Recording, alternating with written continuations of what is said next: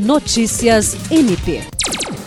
O Ministério Público do Estado do Acre, por meio do Centro de Apoio Operacional de Defesa da Criança e Adolescente, Educação e Execução de Medidas Socioeducativas e das Promotorias Especializadas de Defesa da Infância e Juventude, reuniu-se com o senador Sérgio Petecão para discutir a respeito da proteção de crianças e adolescentes ameaçados de morte no Estado.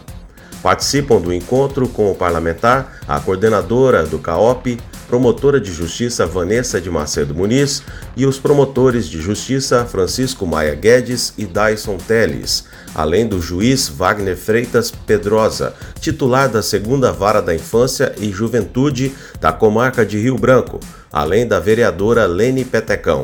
O promotor de justiça Francisco Maia Guedes ressaltou a articulação para que o programa possa funcionar plenamente.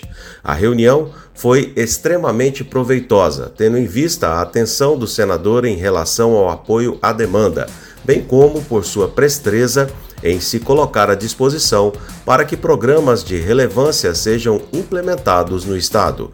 William Crespo para a Agência de Notícias do Ministério Público do Estado do Acre.